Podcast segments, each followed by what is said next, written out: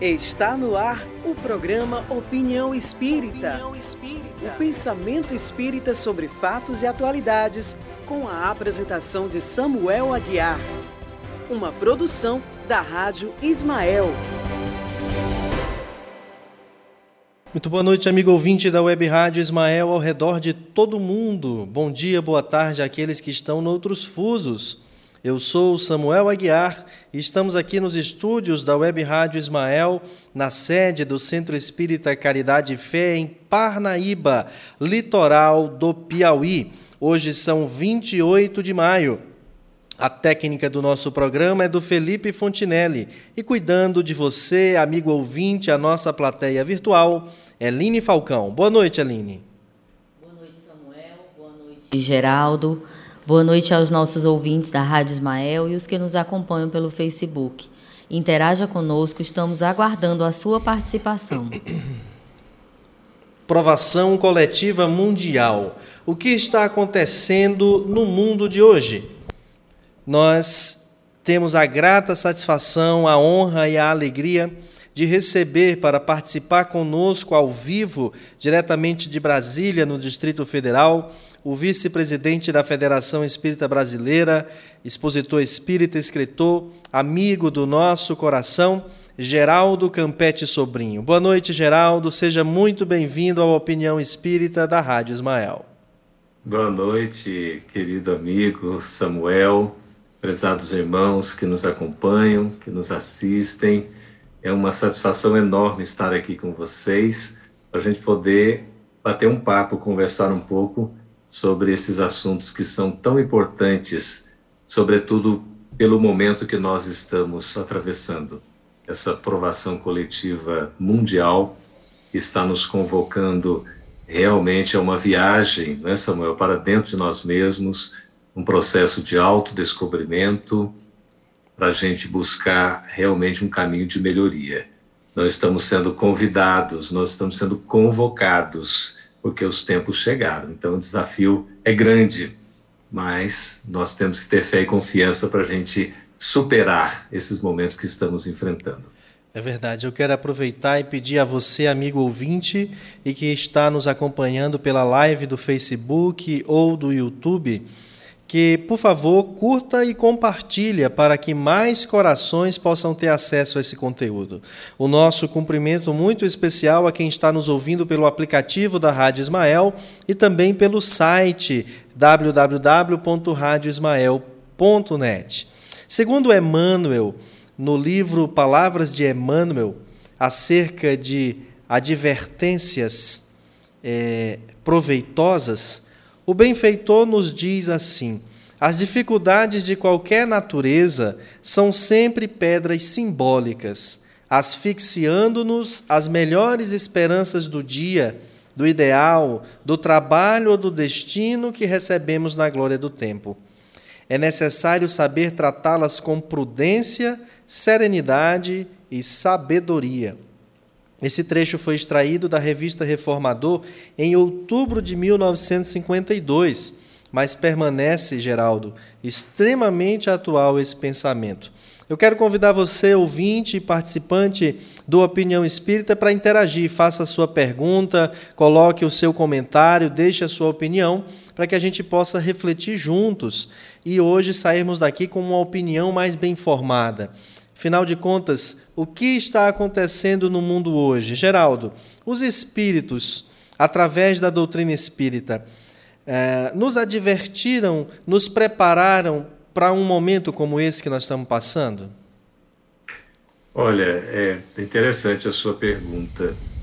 É, em verdade, nós estamos sendo preparados há algum tempo, em várias encarnações e temos tido inúmeras oportunidades de apresentar o testemunho, de nós enfrentarmos problemas e termos condições de solucioná-los, de estarmos diante de desafios e sermos aqueles que temos as condições necessárias de suplantá-los.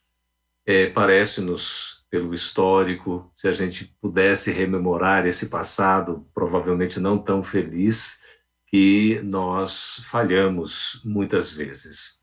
Nós é, não acertamos ou seguimos caminhos, digamos assim, que não foram aqueles os mais adequados, utilizando o nosso livre-arbítrio, a nossa liberdade, para fazer, bem provavelmente, o que não deveríamos ter feito.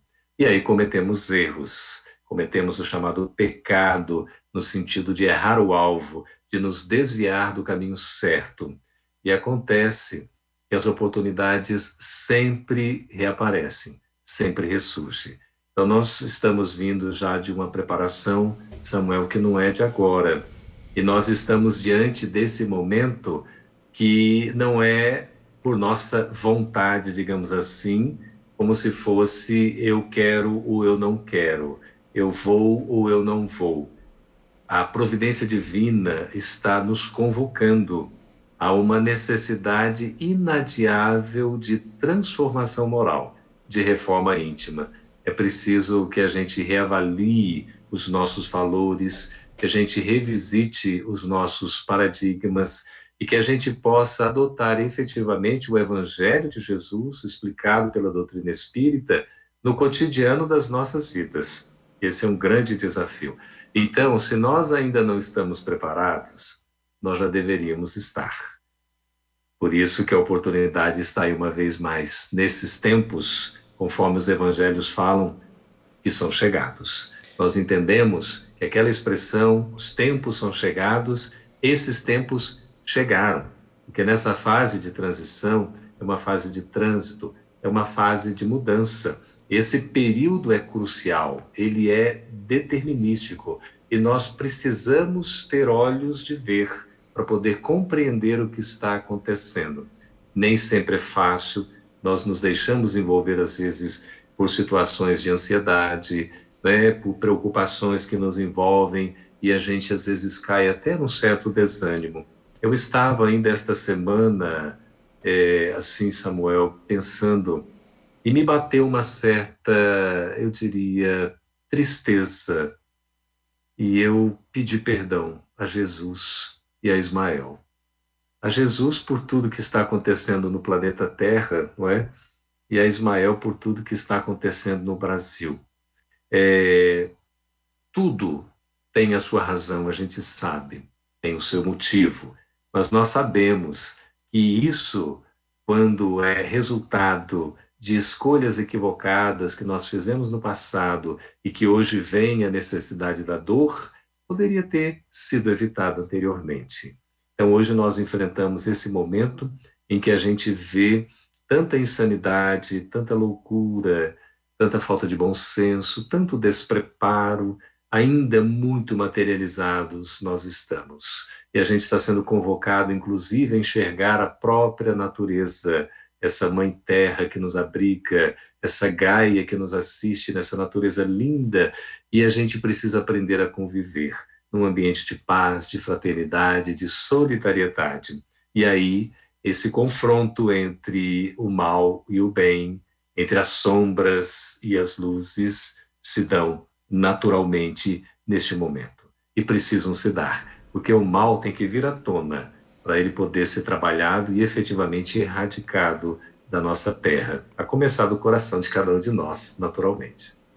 Agora, Geraldo, a gente estava acostumado a ver pelo noticiário aquelas tragédias coletivas, aquelas guerras é, em países muçulmanos, ciclones nos Estados Unidos, pestes outras, enfim, questões climáticas na Europa. Aqui no Brasil, a questão da violência e da corrupção. Mas agora a gente chegou num instante em que o mundo todo se viu diante da mesma problemática, da mesma dor o mundo todo parou diante de algo só visível através de exames de imagem, de microscópios, enfim. É, que mensagem a gente pode extrair disso?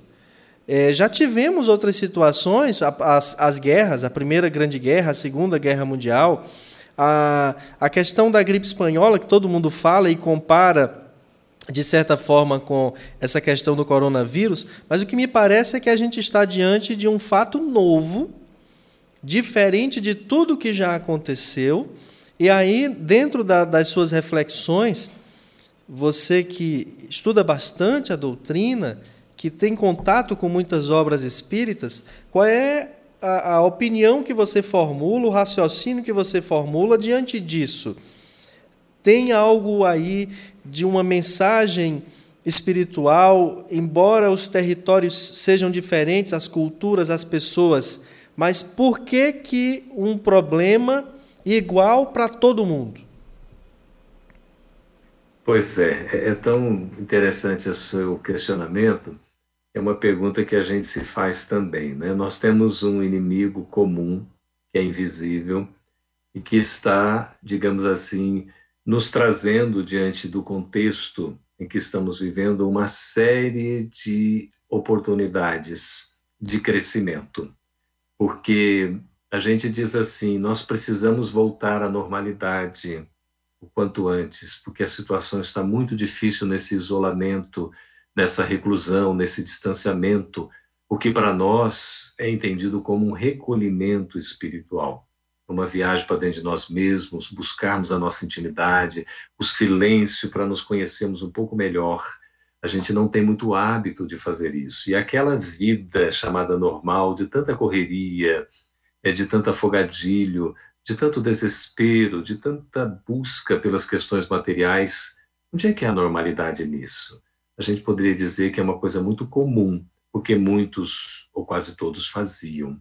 Mas o normal é o que é natural, é o que está na natureza, o que é da lei de Deus.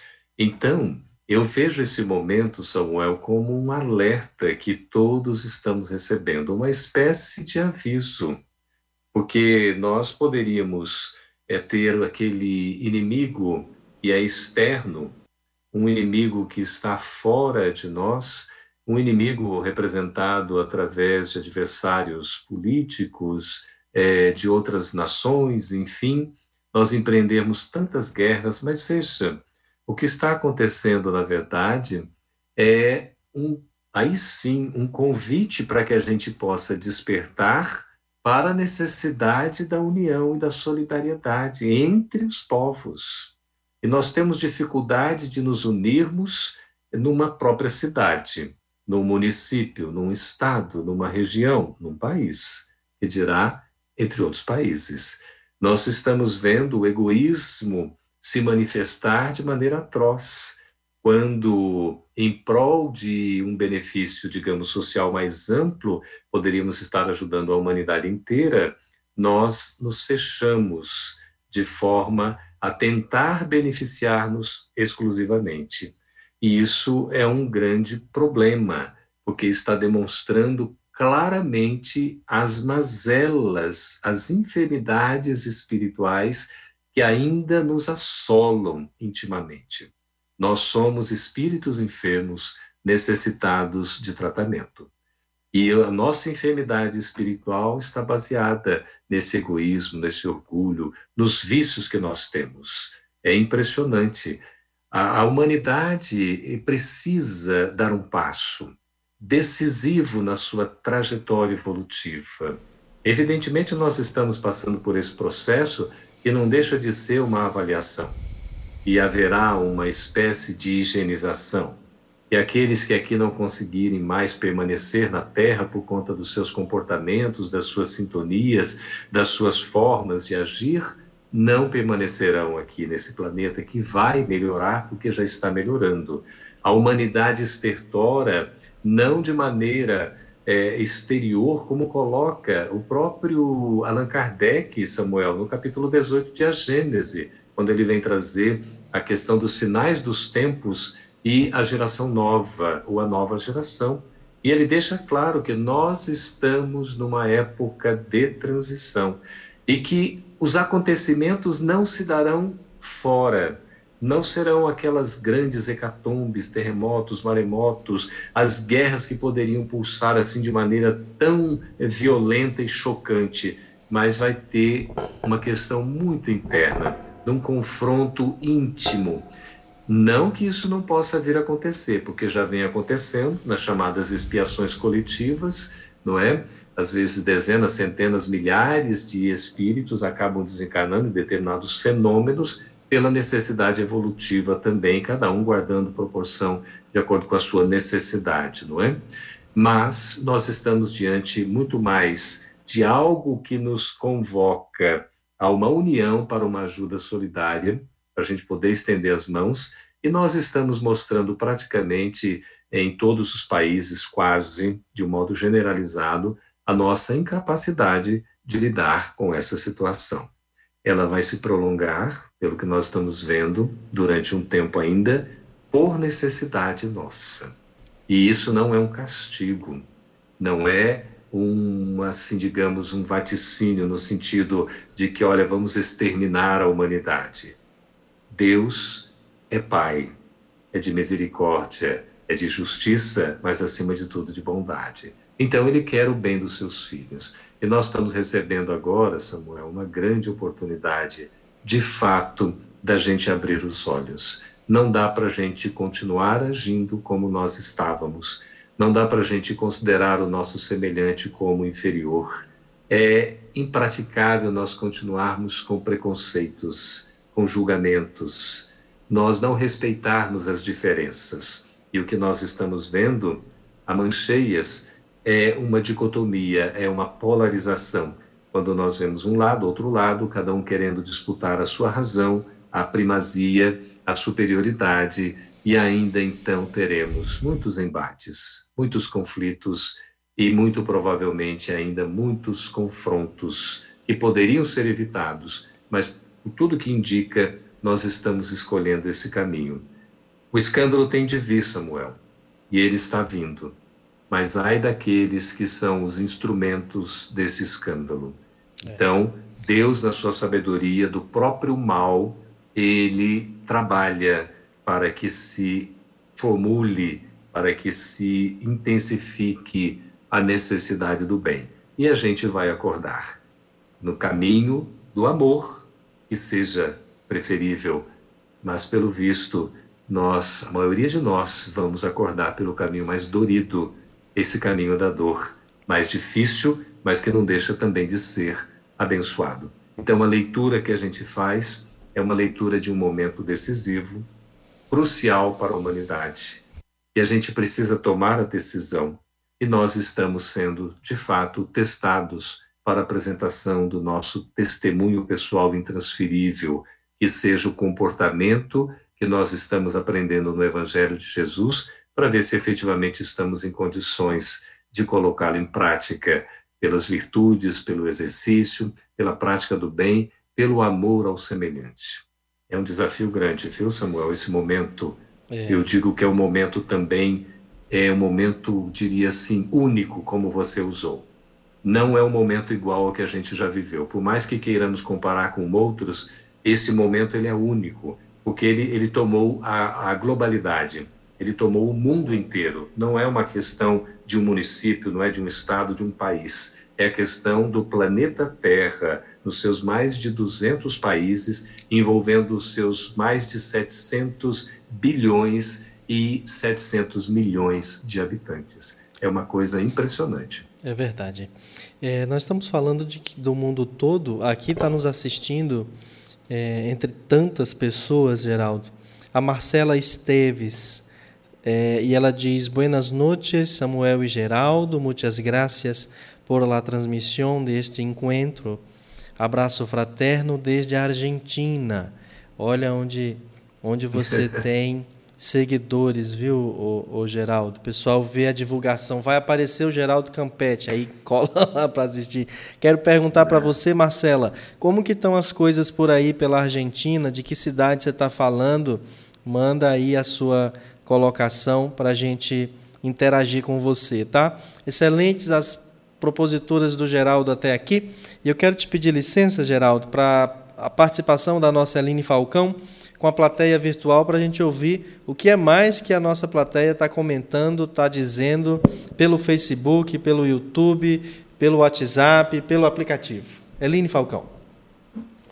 Vamos aqui o nosso boa noite para Zeila Sabriazá. Ela cumprimenta os palestrantes. A Sandra Caldas, Ana Cristina Ribeiro, Walter José da Costa, Gorete Aguiar, Gorete Araújo, Helena Araújo Gomes, Maria Adélia Ramos, a Thaís Gonçalves também está com a gente, Vera Lúcia Rosada, Gilva Gonçalves de Teresina, no Piauí.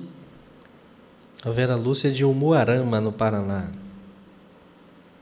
Ah, o Denis também está com a gente, a Tânia, Ma, Tânia Maria Caldas Queiroz, Joana Viriato Bandeira, Bárbara Rocha Capoterapia, Thaisa Veras,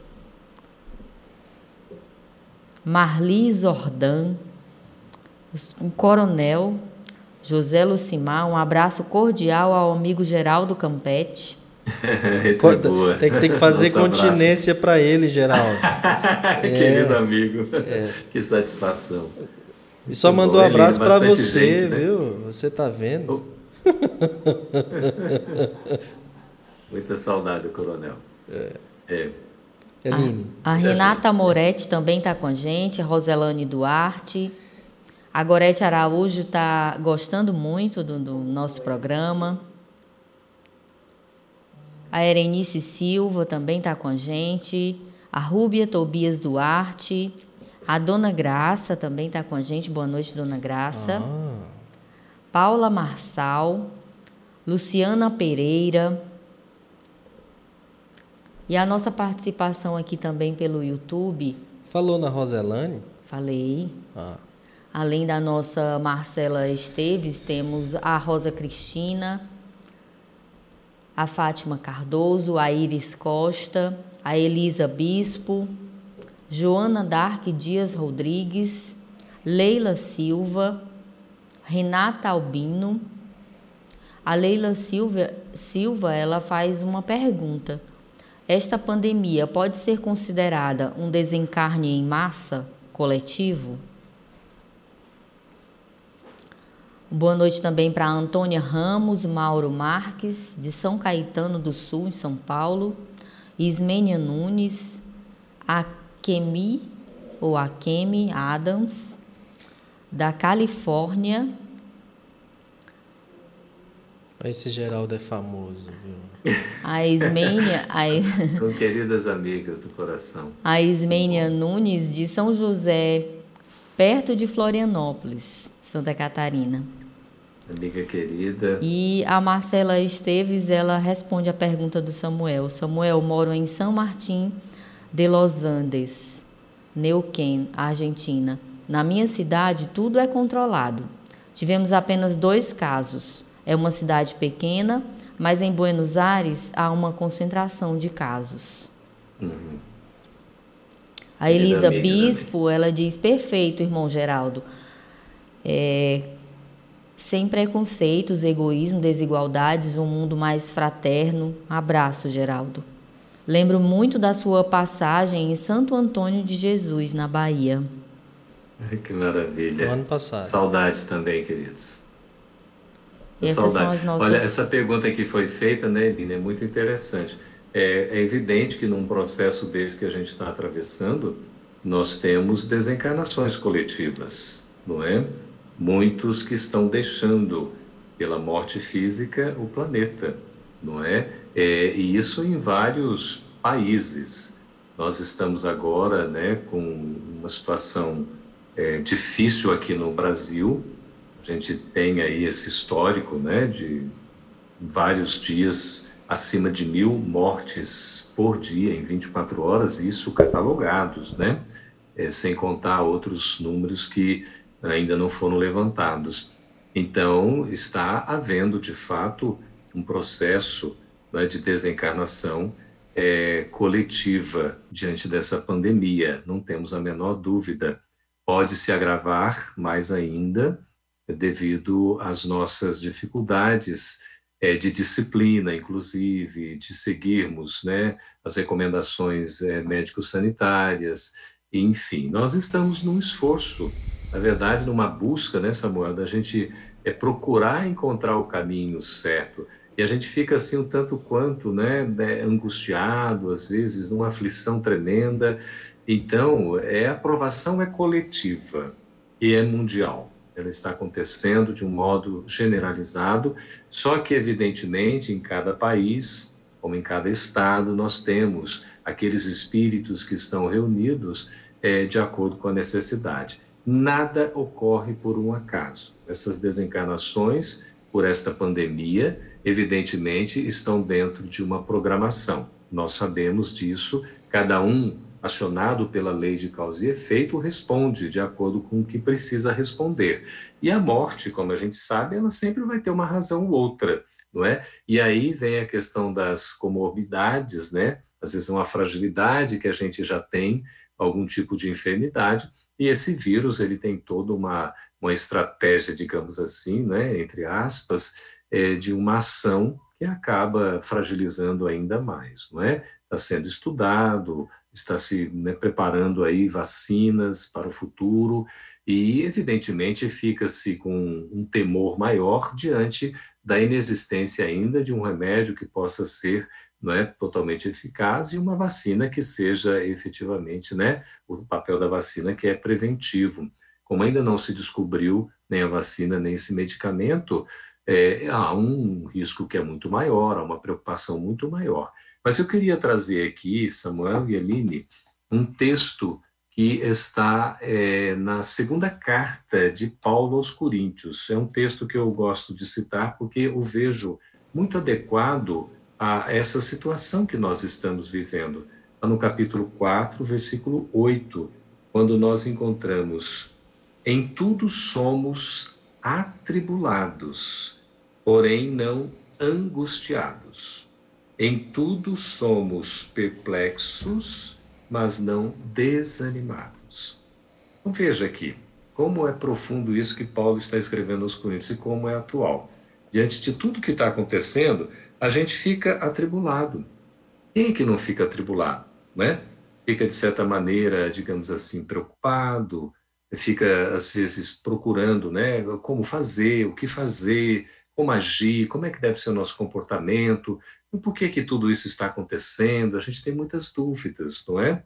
Então vem naturalmente essa tribulação, é, é um momento é, que, que vai trazendo assim uma, uma, uma revolução. Nós estamos em pleno campo de batalha, nós estamos numa guerra, o nosso regime ele é nesse momento de exceção. Então nós temos que ter determinados comportamentos é, que sejam compatíveis com o momento que nós estamos vivendo. E é um, digamos assim, uma convocação para nossa disciplina, autodisciplina. A gente, sobretudo aqui na América Latina e tal, e notadamente no Brasil, nós não somos muito assim disciplinados, né? não temos muito esse hábito. Eu falo pelo menos por mim. Pode ter muita gente que já conquistou né, esse patamar da disciplina, que é fundamental, e para a gente ser o mais espontâneo, natural, para termos incorporado as leis divinas na nossa intimidade, antes a gente tem que ter disciplina, porque a disciplina nos ensina, ela nos prepara, não é? ela nos leva a essa, a essa, a condição da gente conseguir efetivamente viver as coisas de forma natural espontânea. Então, nós ficamos atribulados, mas não cabe ficarmos angustiados. A angústia é aquele peso, não é? Que chega para nós dá aquele assim um mal-estar íntimo. Parece que a gente não está se sentindo bem, não estamos assim na posse do nosso equilíbrio e de repente a gente vai se envolvendo, não é? E outro dia, recentemente, agora nessa semana, foi me batendo aquela, uma espécie de uma tristeza, eu até pedi desculpas assim, né, a Jesus, a, a, a, a Ismael, né? Emmanuel fala que só pelo fato de nós estarmos com outro, na relação com o próximo, nós lhe devemos gratidão. Olha que coisa curiosa. E agora a gente está meio que convidado a ficar um pouco distante, não é? Pelo menos fisicamente do outro, mas temos as oportunidades pelas redes sociais, por exemplo, de estarmos como nós estamos aqui, conversando, nos abraçando virtualmente, aumentando esses laços do amor né, na relação fraternal. E a gente vê, então, não há razão para essa angústia. Podemos ficar assim atribulados, às vezes até confusos, digamos, né? tantas coisas acontecendo, cada dia uma novidade, uma coisa impressionante. Parece que né, o campeonato da insensatez, como diria Viana de Carvalho, ele está aí em plena forma, né? numa competição lamentável. A gente fica vendo assim, ficamos perplexos, como continua aqui dizendo né, Paulo, registrando na sua segunda epístola aos Coríntios. Ficamos perplexos assim, até admirados, assustados, é uma coisa assim, nossa, não estou acreditando. Não sei se já chegou a acontecer com você. Parece, gente, não é possível que isso esteja acontecendo, né? A gente fica assim perplexo, mas a recomendação paulina é que a gente não fique desanimado.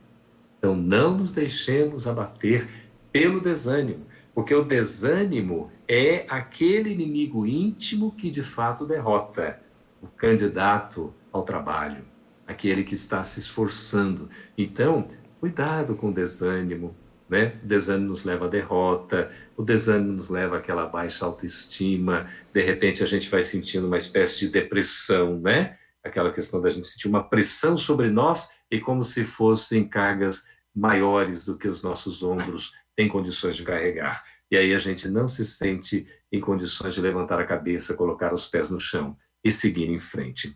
Por isso, perplexos, sim, admirados, às vezes até espantados, digamos, diante de tudo que está acontecendo, mas não desanimados. Vamos ter ânimo. Ânimo é interno, é de ânima, é de alma, é de disposição, não é, Samuel? É sim. Geraldo, eu queria evocar agora, é, pedir que, que você relatasse, fizesse uma possível comparação disso. É, dentro de uma pergunta que nos surgiu aqui.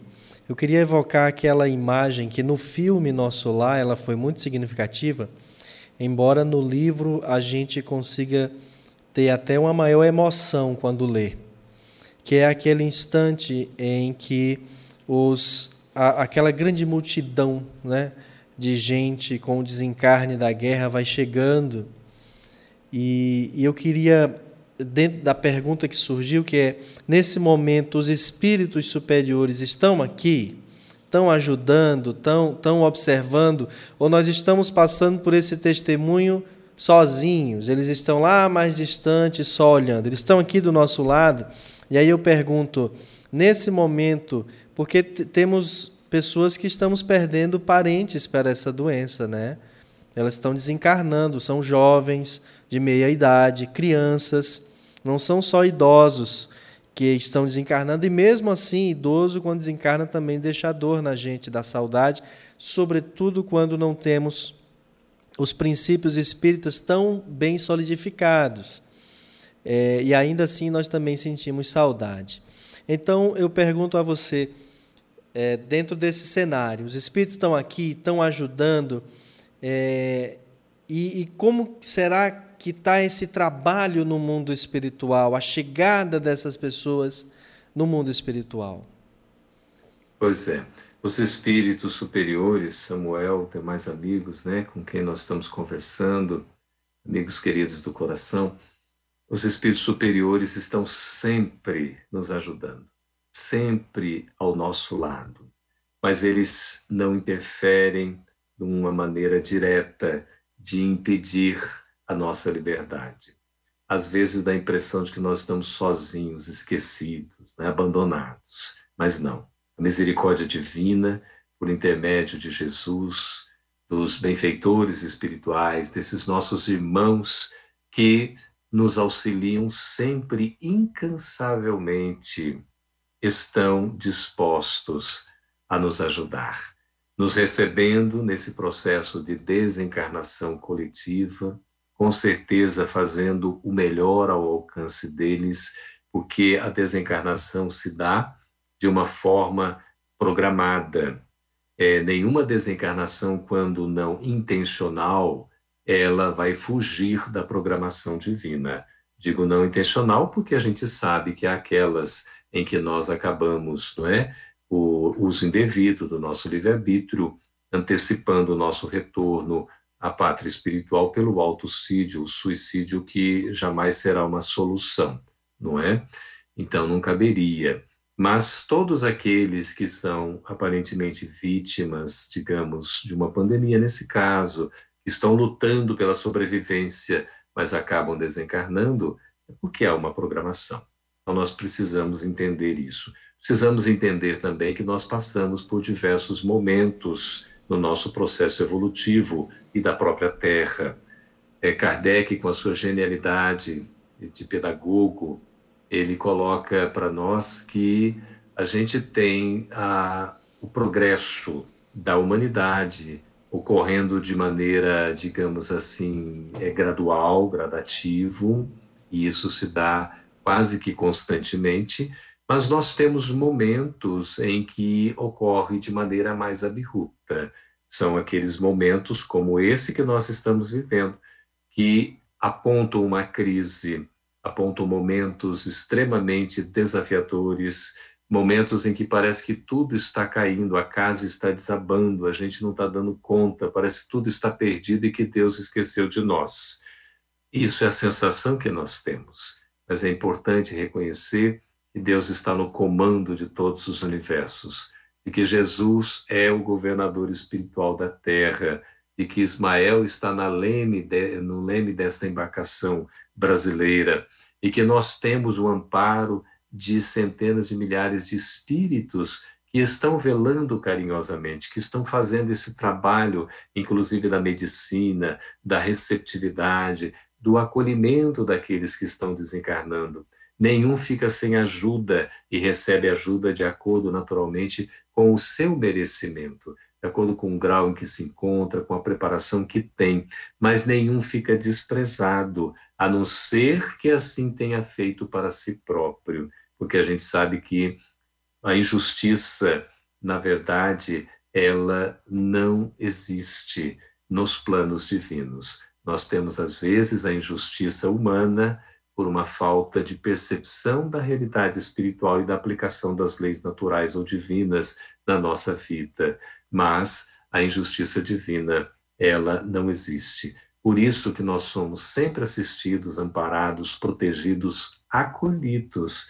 E essa esperança nós precisamos ter. O Espiritismo nos traz a fé raciocinada para a gente entender com uma visão clara que nos dá lucidez para poder entender o que está acontecendo. Quando a gente pega também Samuel, lá no capítulo 13, não é, do, de, do Evangelho segundo Marcos, seu versículo 33, que é outro versículo que eu gosto de citar, porque se adequa demais à atualidade que nós estamos vivendo, diz assim: Olhai, vigiai e orai, porque não sabeis quando virá o tempo. Dá para se dizer desta forma de narrativa só poderia estar exatamente no sermão profético, né, um dos mais famosos que Jesus realizou, é, antecedido naturalmente pelo, pelas bem-aventuranças, né, que é o mais conhecido sermão do monte, que começa com as bem-aventuranças. Então, olhai, é preciso dar uma olhada, né, é, perceber o que está acontecendo, olhar essa realidade, ampliar a visão para não ficar apenas no material, né? Você estava citando, Samuel, tantas crianças, tantos jovens, não é? O espírito, na verdade, ele pode estar, não é? Por hora, numa fase, numa fase, uma faixa etária, numa encarnação, como se fosse uma criança. Mas esse espírito, ele já é antigo, já tem muitas vivências, pode ser inclusive muito mais experiente, mais vivido, de que uma pessoa que já esteja na terceira idade, naquela mesma encarnação. Porque não é a idade necessariamente da vida física cronológica, mas é a idade dessa maturidade espiritual e também de todas as experiências que atravessou. Então, cada um vai recebendo segundo a necessidade, o seu merecimento, entendendo que jamais é um castigo, não é uma punição. A lei de causa e efeito se cumpre num trabalho educativo, num trabalho libertador, e é importante a gente entender isso para não confundir os conceitos, porque a gente às vezes parece que nós estamos sendo castigados, estamos sendo punidos, não é? Mas nós não devemos enxergar assim, porque não é assim que acontece. De repente, nós precisamos ter firmeza na nossa postura íntima diante de determinadas situações. A dor, na sua experiência, ela nos enriquece demais porque ela vai nos trazer muito aprendizado. Emmanuel diz que a enfermidade jamais de endereço. Então, todos aqueles que estão passando por esses processos de enfermidade, de doenças, e que inclusive vem a óbito, né, a desencarnação, tomara que seja assim. Vindo a óbito, a morte física, também haja a libertação espiritual, que é a desencarnação. E para isso os espíritos estão ajudando. Claro que percebe a intensidade, como você citou, em nosso lar, aquele momento grave, não é? Em que milhares de espíritos também estavam chegando à pátria espiritual. Tem que ter uma organização, um planejamento, uma estratégia, é uma coisa impressionante. A espiritualidade está agindo. E nós precisamos fazer a nossa parte, porque os espíritos bondosos estão do nosso lado. É preciso saber se nós estamos do lado deles. É verdade. Eu quero, é, enquanto o Geraldo toma um golinho d'água, é, pedir a você que está nos assistindo, que está vendo a live pelo Facebook, pelo YouTube, dá uma olhadinha aqui para o canto da sua tela e ver aqui o nosso QR Code. Nós estamos pedindo a você que nos ajude a manter a programação da Rádio Ismael no ar, fazendo uh, doações. Se estiver assistindo por outro meio, pelo computador, por exemplo, aponta a câmera do seu celular para esse QR Code que vai ser direcionado para o WhatsApp da Rádio Ismael e lá você pode fazer a sua doação. Problemas é, ligados à rede elétrica, picos de energia, queimou uma série de equipamentos nossos que nós precisamos substituir para que a nossa programação continue indo ao ar. A gente conta com a sua generosidade, com o seu carinho. Eline Falcão, vamos à nossa plateia virtual.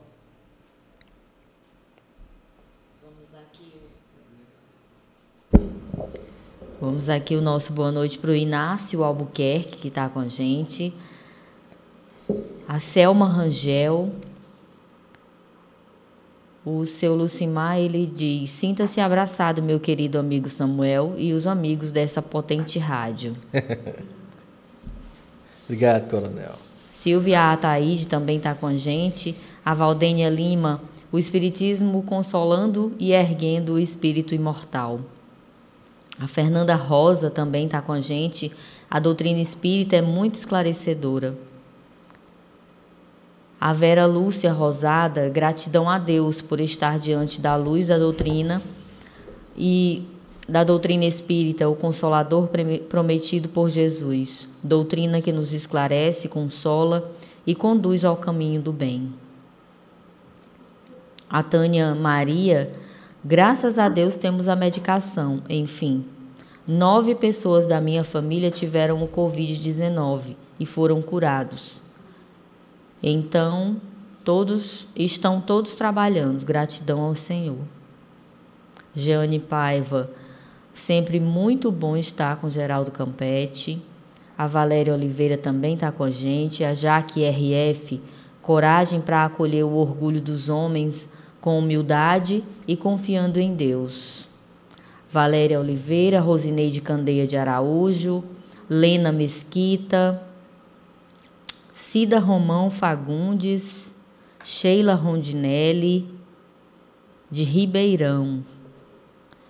E vamos aqui para os que nos acompanham pelo YouTube. Nós temos aqui a Anísia Bahia. Boa noite, é sempre um prazer em assistir o Geraldo grandes ensinamentos e belas reflexões. Bondade dela. A Elisa, a Elisa Bispo diz: a vacina é um meio mais providencial. Não somos preparados para desencarnar. Ou melhor, poucos têm a consciência que somos seres espirituais, vivendo na matéria. É muito difícil esses momentos. O desconhecido é, nos assusta. A Anísia Bahia ter serenidade e confiança no Pai Criador e Protetor. A Luziane Bahia, o momento é de muita fé, oração, união e paciência. Seguimos firmes até o fim, com obediência e resignação. A Elisa Bispo, Senhor Geraldo, Samuel, Eline, Rádio Ismael, ótima oportunidade desse maravilhoso esclarecimento Gratidão. Um abraço para vocês. Um outro abraço, Elisa. Tá bom. Geraldo, é, quando a gente lê a obra Brasil, Coração do Mundo, Pátria do Evangelho, uma coisa fica muito evidente ao final da obra: é que para que houvesse a maturidade, o crescimento moral nos aspectos da cidadania, da responsabilidade com o território, com o povo, com o todo, foram precisa, foi preciso a gente passar por todas aquelas situações, por todas aquelas fases. E aí eu, eu queria perguntar a você, com, com essa visão de Brasil, você que anda muito o país inteiro, é, especialmente em atividades espíritas, é, e que é um homem antenado com as notícias, eu pergunto: isso que a gente está passando no Brasil de, de dificuldades morais que estão sendo visíveis mais no campo político, mas que é uma dificuldade moral do país inteiro, faz parte de um processo de amadurecimento. E por que, que eu pergunto isso? Que quando a gente olha na história mundial também, a gente vê que grandes nações como os Estados Unidos no seu processo de, de maturidade social, passou por guerras civis. Então, é, é, eu, eu quero entender, e, e acho que o ouvinte também quer entender, faz parte do processo de desenvolvimento da criatura humana que está aqui internado nesse grande hospital escola, mas que não deixou e continuará sendo o coração do mundo e a pátria do Evangelho, porque foi o Cristo quem quis que esse território assim fosse organizado, é, faz parte desse nosso processo de amadurecimento, Geraldo. Ou seja, é preciso que o mal se exacerbe para que a gente identifique toda essa dificuldade e com isso se modifique. Poderíamos pensar assim sobre tudo isso que a gente está assistindo no nosso país? Samuel, a gente vê como a doutrina espírita ela é atual. É, no primeiro capítulo de A Gênese, quando fala dos caracteres da revelação espírita, a gente vê a explicação didática de Kardec para dizer que há revelação porque há verdade. Então não se revela mentira, apenas a verdade, por isso há revelação. E a revelação ela acontece exatamente para nos esclarecer, para nos abrir os olhos. E ela vem de tempo em tempo porque a gente acaba se esquecendo e aí a gente vai verificando assim, a progressividade da doutrina espírita está na sua própria constituição, não é? É uma doutrina progressiva. A questão de número 120 de O Livro dos Espíritos nos coloca que se há necessidade de se passar pela fieira do mal para se chegar ao bem. E a resposta né, para a gente evoluir, será que a gente tem que passar pelo caminho do mal? E a resposta que o Espírito da Verdade dá é muito clara. Ele diz assim: pela fieira do mal, não. Ou seja, pelo caminho do mal, não. Mas pelo caminho da ignorância. Então, o que a gente percebe ainda é que muitos de nós somos ignorantes em termos morais. Temos, por vezes, uma intelectualidade, mas ainda não desenvolvemos o senso é, moral. E, na sua sabedoria, Deus, Jesus, Ismael, esses espíritos protetores, eles nos dão a oportunidade da gente exercitar a nossa potencialidade, a capacidade, inclusive, de exercer cargos públicos que tenha grande responsabilidade, que tenha assim uma, digamos, uma autoridade sobre uma verdadeira nação, não é? Povos, e a gente vai fazendo os exercícios são dadas as oportunidades. O aproveitamento cabe a cada um. O que nós estamos vendo, evidentemente, são desafios muito grandes. Nós estamos vivendo crises que vão nos levar a uma reflexão e a um repensar dos paradigmas, o que está sendo chamado de protocolos. A gente vai ter que revisitar esses nossos protocolos, ou seja, a forma pela qual a gente fazia muitas coisas vai ter que ser alterada. Isso na política, é, na educação, na ciência, é, nas questões administrativas, de gestão, nas questões das relações sociais, institucionais, nas relações entre os países, entre os povos, tudo vai ter que ser revisto numa busca, por exemplo, de um entendimento solidário, de uma compreensão maior. E a gente resiste a isso. Por quê? Porque a gente teima em deixar manifestar ainda o homem velho. Aquele peso que a gente tem dos vícios, da nossa forma távica de se manifestar, e que, como se fossem os grilhões partidos, citado por Manuel Filomeno de Miranda na obra psicografada por Divaldo Pereira Franco, nós ainda estamos com esses grilhões, na verdade, muito apertados. É preciso que eles sejam destruídos.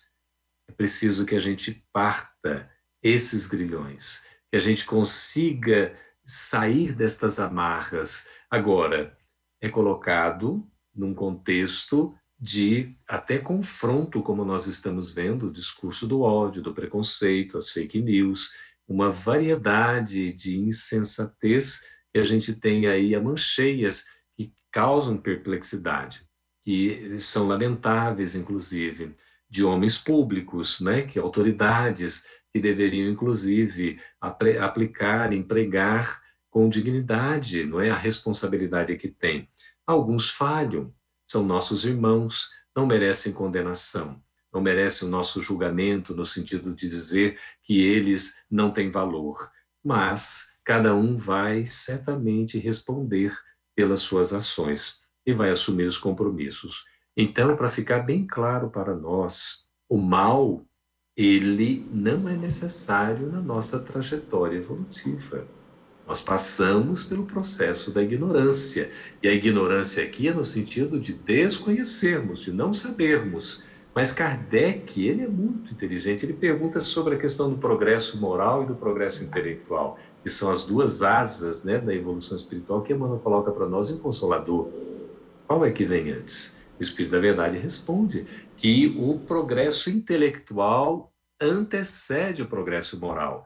Isso tem um significado muito importante porque a inteligência ela deve ser um requisito, um elemento, uma ferramenta, uma potencialidade para a gente aprender a discernir, a distinguir o certo do errado, o bom do mal. Agora, nós precisamos empregar a nossa inteligência somando com a moralidade. A moralidade é essa regra do bem proceder, que vai nos levar para um caminho que é o certo, que é a ética, que nós vamos agir com bondade, com respeito ao direito do outro. Isso é justiça. A justiça não é ficar exigindo os meus deveres. A justiça é eu saber respeitar o direito alheio. E o que nós estamos vendo é um desrespeito muito grande.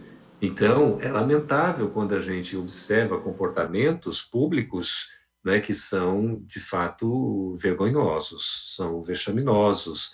A gente fica, assim, lamentando tudo isso. Mas qual deve ser a nossa postura? A postura de fazer o bem ao nosso alcance. Emmanuel nos ensina que o bem é nosso advogado aonde formos e onde estivermos. Isso Por isso, que aquele que tem a consciência tranquila pelo dever retamente cumprido, como nos ensina André Luiz em Conduta Espírita, de fato vai estar em paz, vai estar sereno. Isso não significa, Samuel, que a gente vai estar de braços cruzados, que nós vamos ser passivos. Não, nós precisamos ser pacíficos, mas nós não podemos ser meros espectadores da realidade. Nós precisamos agir Precisamos ser aqueles agentes da mudança. E isso não é uma plataforma política, não é um discurso que a gente está fazendo para obter voto. A necessidade efetiva da gente se transformar para que nós sejamos felizes. Porque seremos felizes todos um dia. Mas depende de nós fazer com que essas felicidades cheguem quanto antes. A espiritualidade está olhando e certamente se sensibiliza, se compadece, fica com toda aquela né, sensibilidade de repente diante desse nosso nosso agir ainda infeliz. Mas nós estamos como espíritos perfectíveis que somos nesta caminhada, né? E precisamos ter ânimo, disposição. Eu quero ainda fazer uma leitura aqui de dois trechos para a gente poder encerrar quando for o momento, para deixar algumas coisas bem claras. Tá bem, querida? Estou vendo você na tela aí. Geraldo, nós temos aqui uma pergunta da Rejane Vaz. Sim. Os espíritos não podem interferir na totalidade dos acontecimentos, mas eu pergunto: os espíritos podem intuir os cientistas na busca da vacina ou medicação precisa para a cura dessa pandemia? Não só podem, como estão fazendo, não é? Com certeza estão fazendo. Mas a descoberta, por ser um desenvolvimento científico, intelectual, se dá pelo esforço humano, evidentemente com o amparo espiritual. Mas não será a espiritualidade que virá para resolver a situação. Ela vai trabalhar em conjunto, inspirando, intuindo, levando a bons propósitos, não é? Lembremos aí de Thomas Edison mesmo, não é? Da questão dos exercícios que fazia e quase já estava desistindo, né? De repente, já tinha feito vários testes para chegar à questão da descoberta né, da eletricidade, da lâmpada elétrica, e ele então acaba quase que desistindo, vai descansar e ele tem aquele insight durante um sono. Isso significa, nesse momento, ele foi intuído, conseguiu captar exatamente o, o ponto exato ali para quando desperto ele chega à solução do que estava faltando na fórmula para chegar então a essa descoberta. Então a espiritualidade está atuando sempre em conjunto, sempre nos ajudando, não é? Só que aí tem uma questão que é muito interessante, ao tempo certo. Esse tempo certo não é o tempo que a gente deseja. Ou seja, a gente tem dificuldade em entender isso, mas é o tempo que há programação da espiritualidade para que efetivamente aconteça. Pode ser o tempo que a gente espere com mais ansiedade, mas ainda não chegou. Por quê? Porque durante todo esse processo, aí sim, o Samuel estava falando, a gente vai passar porque é necessário. Não que o mal seja necessário, não que a gente precise fazer guerras, porque a gente poderia evoluir de maneira diferente, mas a própria espiritualidade aproveita-se desses momentos em que nós nos equivocamos, nos desviamos do caminho, geramos calamidades, somos responsáveis, inclusive, mesmo pessoalmente, por tantas coisas infelizes, que depois a lei de causa e efeito, como regente do nosso destino, vai chegar a nós naturalmente para que a gente possa fazer as respostas adequadas, cumprir com o que deve ser cumprido nesse processo evolutivo né, de, de expiação, de melhoramento, de reparação. Tudo está dentro do contexto mas certamente nós não precisávamos estar passando por uma série de coisas que nós estamos passando agora, porque isso é escolha nossa, não é da espiritualidade. Isso é escolha do homem, não é de Deus. E a gente tem que ter essa visão muito clara para não pensar então que ah, nós estamos passando isso, isso tem que acontecer mesmo, é determinado, não tem como fugir. Mas assim, se a gente for entender, parece ser um castigo divino, não é? E nós, então, não, nos sentimos bem. Importante entender, de fato, isso que está acontecendo é uma grande lição para nós abrirmos os olhos, para a gente enxergar a realidade maior da vida. Emmanuel, no livro Rumo Certo, que é um livro maravilhoso, ele diz num capítulo Inquietação e Renovação, diz assim: Na escola da terra, Samuel estava falando dessa abençoada escola da terra, a dificuldade é a prova que assegura a lição. Olha só que interessante. A dificuldade é a prova que assegura a lição. E a crise é a época do exame. Então, nós estamos em plena crise, que é a época do exame, é a época de nós sermos testados. Como é que a gente vai querer, digamos assim, ah, eu quero uma serenidade, uma tranquilidade? Nós não vamos ter essa serenidade, essa tranquilidade agora absolutas. Nós temos que alimentar isso no coração, plantando essas sementes. Nós estamos em plena tempestade. A bonança virá depois. Não dá para exigir o resultado antes da semeadura. Então, hoje nós estamos colhendo realmente frutos amargos que plantamos. E é preciso, aí sim, que a gente passe por isso para superar. Então, a, a crise é a época do exame, na qual nos assinalamos quanto ao proveito no trato da experiência. Então, nós precisamos aproveitar a experiência e estamos aqui para isso. E aí diz Emmanuel, imperioso não nos sintamos tomados de pessimismo ou pressa. Samuel, nem pessimismo nem pressa. Amigos queridos do coração, pessimismo nos destrói. A gente vai ver dificuldades nas oportunidades, é preciso ver oportunidades nas dificuldades. Esse momento de crise nos traz muitas oportunidades. Nem tudo é questão de dizer é sombrio, Claro que nós estamos tendo uma influência muito grande. Joana de Ângeles, com toda a sua sabedoria, vem dizendo no livro Vidas Vazias que esse momento que nós estamos vivendo é um período de transe. Boa parte da humanidade está em transe e aí não consegue se despertar para a realidade maior da vida. Por quê? Porque estão praticamente é como se fossem assim influenciados por espíritos que acabam dominando. Então ela diz que as densas névoas da natureza vibratória que pairam sobre a sociedade atual produzem um tóxico de natureza entorpecente que, e a, que a quase todos os indivíduos coloca em semitranse.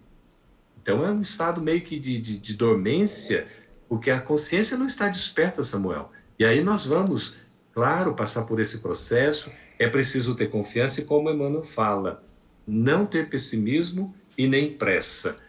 Vamos ter que atravessar, estamos atravessando. Precisamos ter coragem, e é o nosso coração falar mais alto com a presença de Deus na nossa intimidade. Aí nós vamos adquirir a força para poder vencer. É um caminho longo, um caminho árduo, mas não é um caminho impossível, porque nós temos condições de melhorar plantando bem, sempre semeando melhor ao nosso alcance. Vamos ter perseverança.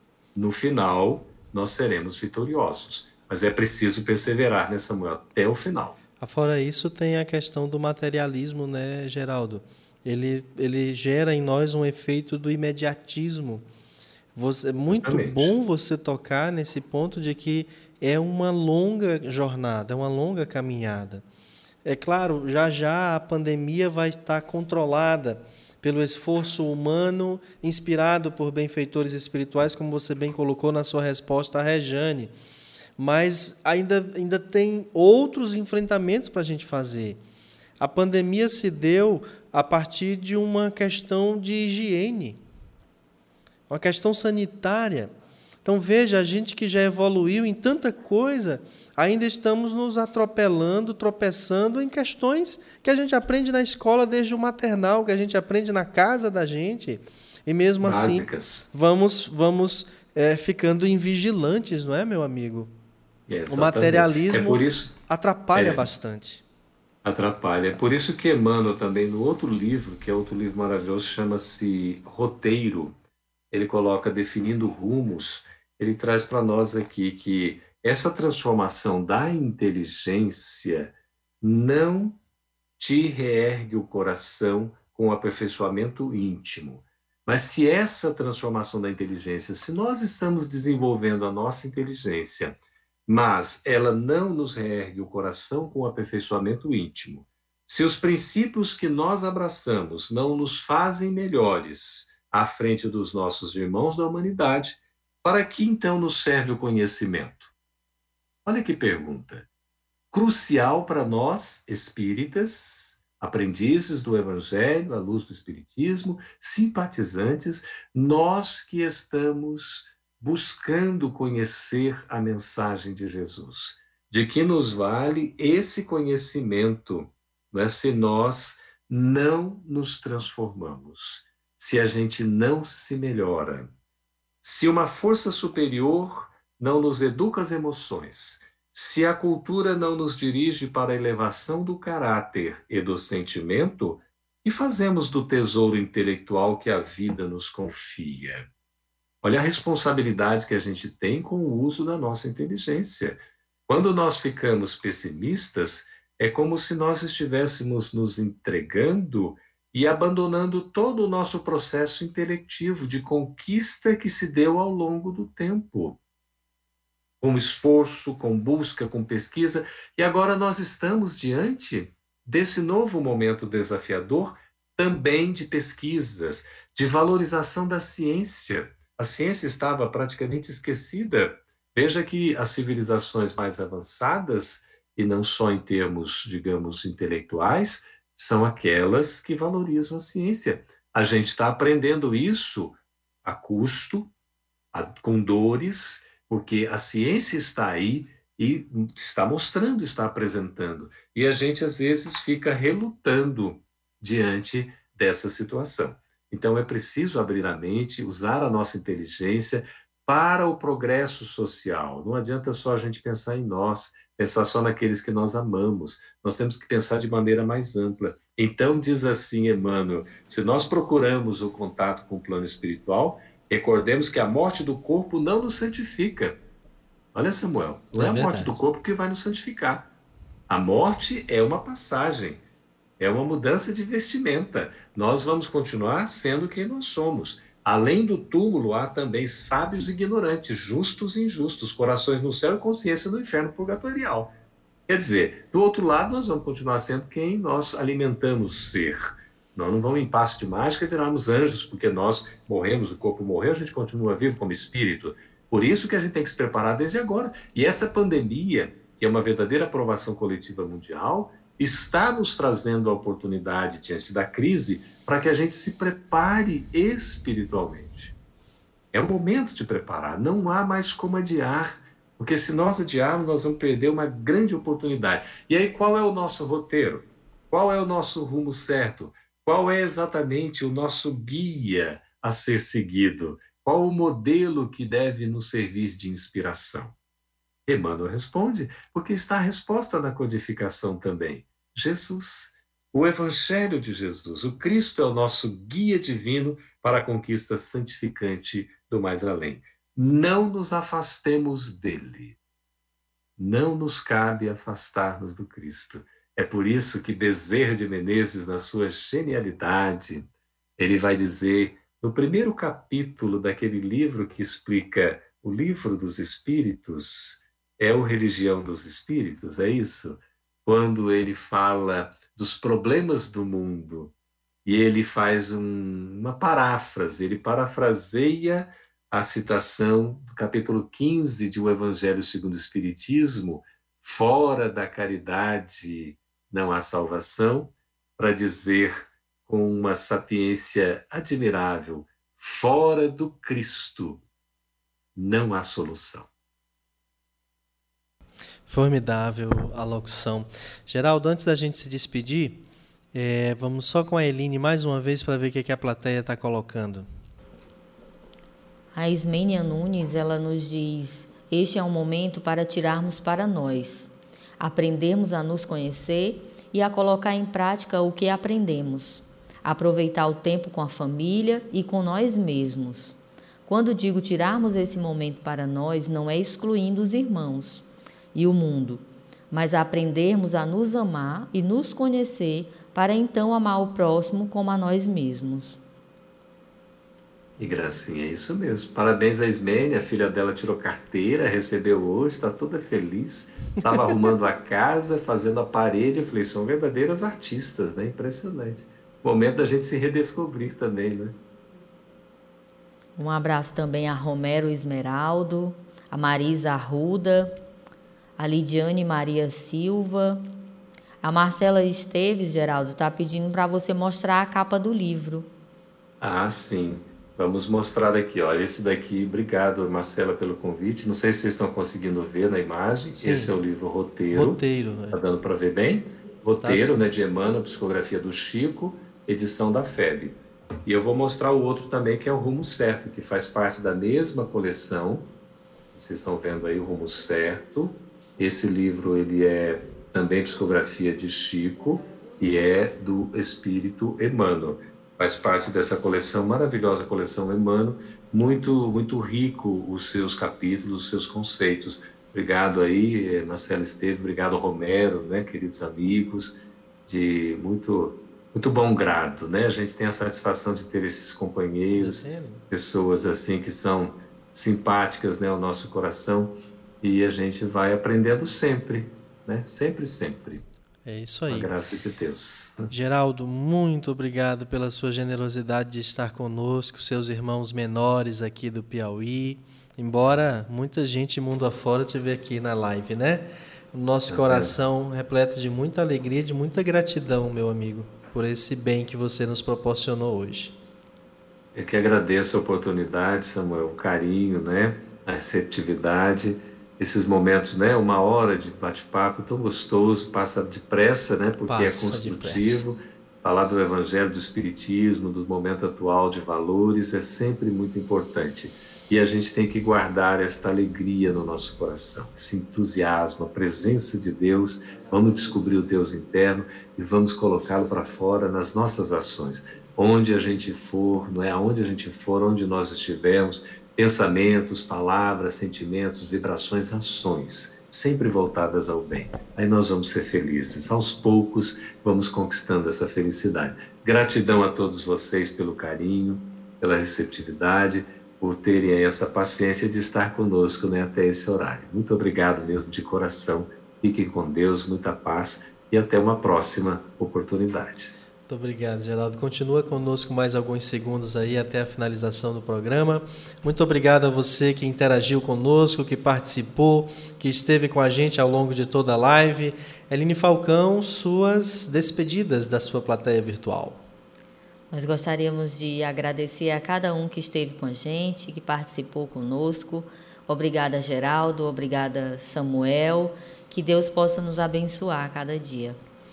Muito bom, a técnica foi do Felipe Fontinelli, os comentários, a palestra foi com o Geraldo Campetti e a Eline Falcão cuidando da nossa plateia virtual. Até o nosso próximo encontro, Geraldo. A Rádio Ismael está sempre de portas abertas para você, viu, querido?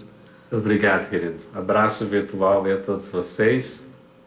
Beijo no coração. Beijo no coração. Sigamos em paz. Ficamos em paz. Boa noite, gente. Tudo de bom, muita paz para vocês. Esse foi o Opinião Espírita na Rádio Ismael.